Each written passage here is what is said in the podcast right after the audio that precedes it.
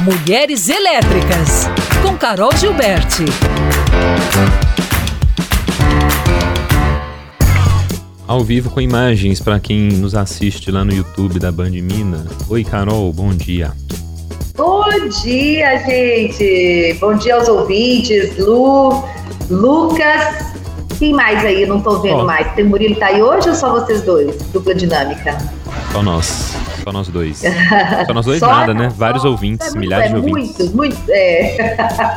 milhares de ouvintes e vocês dois fazendo peso aí, essa dupla maravilhosa. É sobre. E aí, tudo bem, né?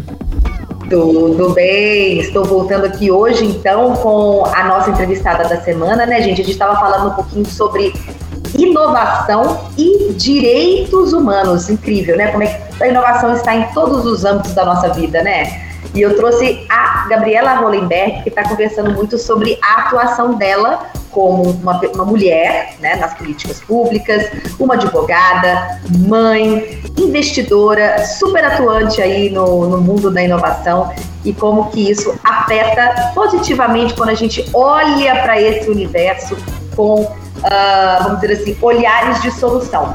Ela trouxe hoje um pouquinho sobre o cenário que a gente traz bastante aqui, gente. A gente fala muito porque ainda é uma realidade de como as mulheres são cobradas na sociedade de serem super, hiper, mega blaster e a gente é humana, né, gente? A gente não é nenhuma mulher maravilha, nós não somos super heroínas. E ela trouxe uma frase que me impactou muito.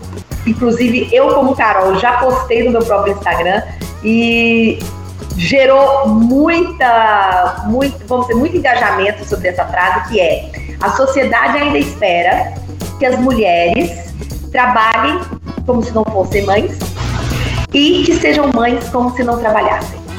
E isso é uma fórmula que, infelizmente, não é sustentável. E isso está tendo um peso muito grande em como a gente está lidando com as coisas, é, como a nossa saúde mental está sendo impactada, a questão do. Vou chamar aqui de burnout, né? Que foi um termo que está sendo aí, é, vamos dizer, doado para essa situação é, em termos das mulheres, principalmente pós-pandemia.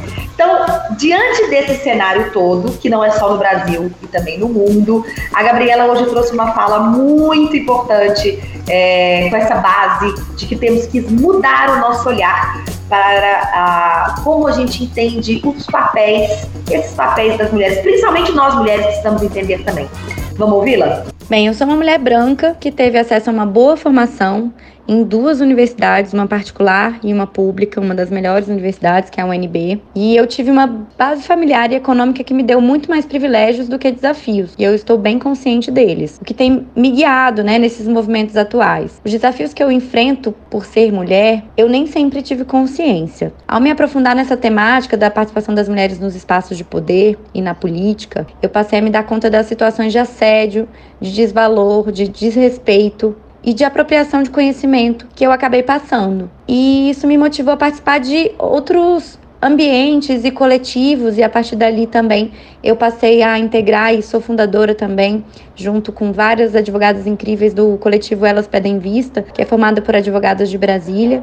E nesse coletivo eu lidero um projeto, por exemplo, que é o Elas Inovam, que é um laboratório de inovação em liderança feminina na advocacia, que é justamente para construir, por exemplo, uma rede de apoio entre as advogadas sócias de escritório, de modo a potencializar todas as que fazem parte do grupo e poder ser de fato é essa, esse apoio, né? Essa rede de afeto que, bem, né, essa sororidade que a gente tanto fala, que a gente quer ver na prática e a gente pratica dentro desse grupo, por exemplo. O que, que eu acho que a gente ainda tem que avançar? A gente ainda precisa avançar muito nessa percepção assim de quem está nos cargos de liderança sobre os desafios que uma mulher enfrenta.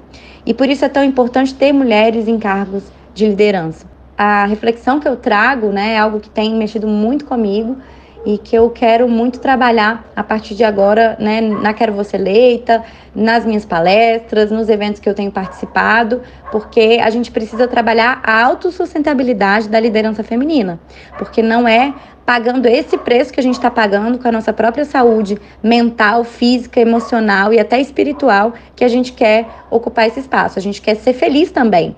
E a gente quer ser feliz com saúde, a gente quer aproveitar a nossa vida, a gente quer né, estar com os nossos filhos. E, a gente, e é esse modelo de liderança que a gente quer ver também para os homens.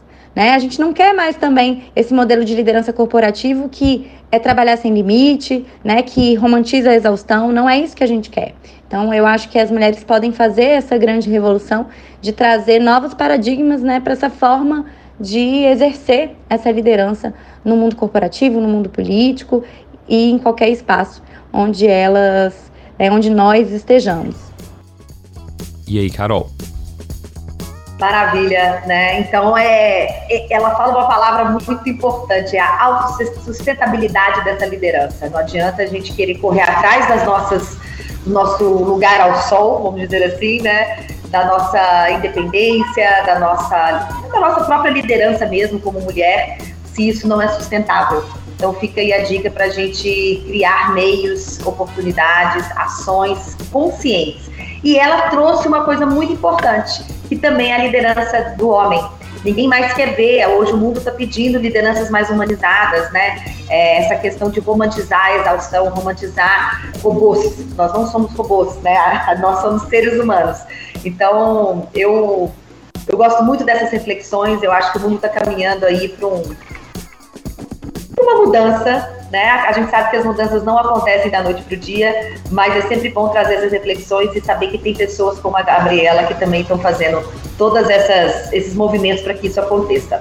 E semana que vem, então, eu volto. Fica o convite, claro, para que vocês escutem essa é, entrevista que está muito bacana com ela. Esse bate-papo foi incrível no sábado e no domingo, agora nesse final de semana, é, na íntegra. Vocês possam acompanhar tudo que ela está fazendo, tudo que ela tem para falar e está fazendo aí no paralelo é, das ações que ela assume. Tá bom? Fica o convite. Combinado. Fim de semana então. Você volta na terça-feira. Carol, um beijo então. Volto na terça. Beijo para vocês, gente. Até semana que vem. Até. Bom fim de semana.